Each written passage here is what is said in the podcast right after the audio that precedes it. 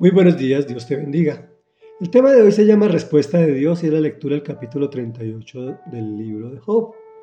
Y dice así, el Señor le respondió a Job desde la tempestad. Le dijo dos puntos. ¿Quién es este que oscurece mi consejo con palabras carentes de sentido? Prepárate a hacerme frente, yo voy a interrogarte y tú me responderás. ¿Dónde estabas cuando puse las bases de la tierra? Dímelo, si de veras sabes tanto. Seguramente sabes quién estableció sus dimensiones y quién tendió sobre ella la cinta de medir.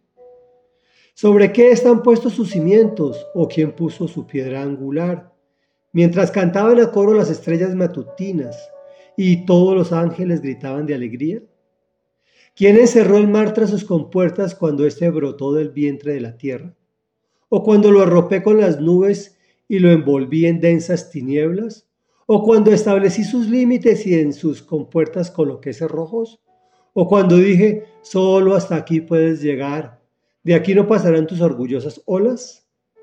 ¿Alguna vez en tu vida le has dado órdenes a la mañana o le has hecho saber a la aurora su lugar para que tomen la tierra por sus extremos y sacudan de ella a los malvados?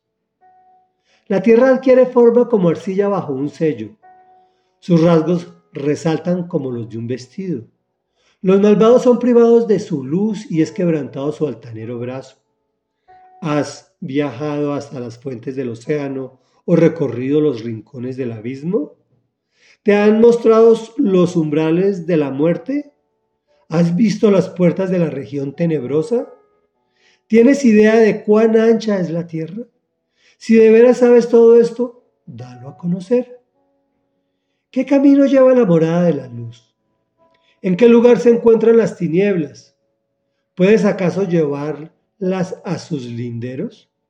¿Conoces el camino de sus moradas? Con toda seguridad lo sabes, pues para entonces ya habrías nacido. Son tantos los años que has vivido.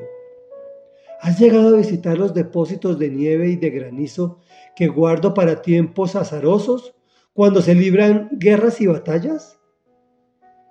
¿Qué camino lleva donde la luz se dispersa? ¿O a donde los vientos del este se desatan sobre la tierra? ¿Quién abre el canal para las lluvias torrenciales y le da paso a la tormenta? Para regar regiones despobladas, desiertos donde nadie viva, para saciar la sed del yermo desolado y hacer que en él brote la hierba? ¿Acaso la lluvia tiene padre? ¿Ha engendrado a alguien las gotas de rocío? ¿De qué vientre nace el hielo? Quien da luz a la escarcha de los cielos. Las aguas se endurecen como rocas y la faz del mar profundo se congela.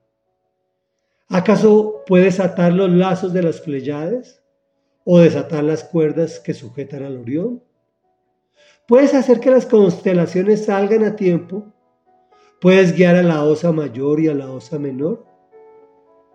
¿Conoces las leyes que rigen a los cielos? ¿Puedes establecer mi dominio sobre la tierra? ¿Puedes elevar tu voz hasta las nubes para que te cubran aguas torrenciales? ¿Eres tú quien señala el curso de los rayos? ¿Acaso te responden, estamos a tus órdenes? ¿Quién infundió sabiduría en el ibis o dio al gallo entendimiento? ¿Quién tiene sabiduría para consultar las nubes? ¿Quién puede vaciar los cántaros del cielo cuando el polvo se endurece y los terrones se pegan entre sí? ¿Cazas tú la presa para las leonas y sacias el hambre de sus cachorros? Cuando yacen escondidas en sus cuevas o se tienden al acecho en sus guaridas? ¿Eres tú quien alimenta a los cuervos cuando sus crías claman a mí y andan sin rumbo y sin comida? Comentario. Sin comentarios. El Señor es maravilloso. Solo podríamos reflexionar, podemos resolver alguna de estas preguntas con el nivel de avance científico que hemos alcanzado en este siglo XXI. ¿Puede el hombre crear algo? Mejor oremos. Padre nuestro que estás en el cielo, amado y poderoso Dios, ante ti venimos agradecidos por esa hermosa creación que tú nos has entregado. Señor, no, no queremos escurecer nuestro entendimiento con palabras carentes de sentido y menos hacerte frente. Pues si tú nos interrogas, nos pasaría lo mismo que Job, que no podríamos responder. Pues no estábamos nosotros en ningún lugar cuando tú pusiste las bases de la tierra y las creaste. Gracias Señor por sus cimientos. Gracias Señor porque nos permites imaginarnos a los ángeles y al coro de estrellas gritando de alegría y alabándote Señor en tu creación. Gracias Señor porque nos arropas con tus nubes y nos envuelves con tu amor y nos estableces límites como un Padre amoroso. Gracias Señor por esa aurora maravillosa que nos das. Gracias por esa tierra que adquirió forma bajo tu mandato. Gracias Señor porque a los, malvados los privas de tu luz y quebrantas su brazo altanero. Gracias Señor porque nos has permitido vivir. Gracias Señor por la nieve y el granizo. Gracias Señor por la luz que se dispersa y permite que nuestros ojos vean.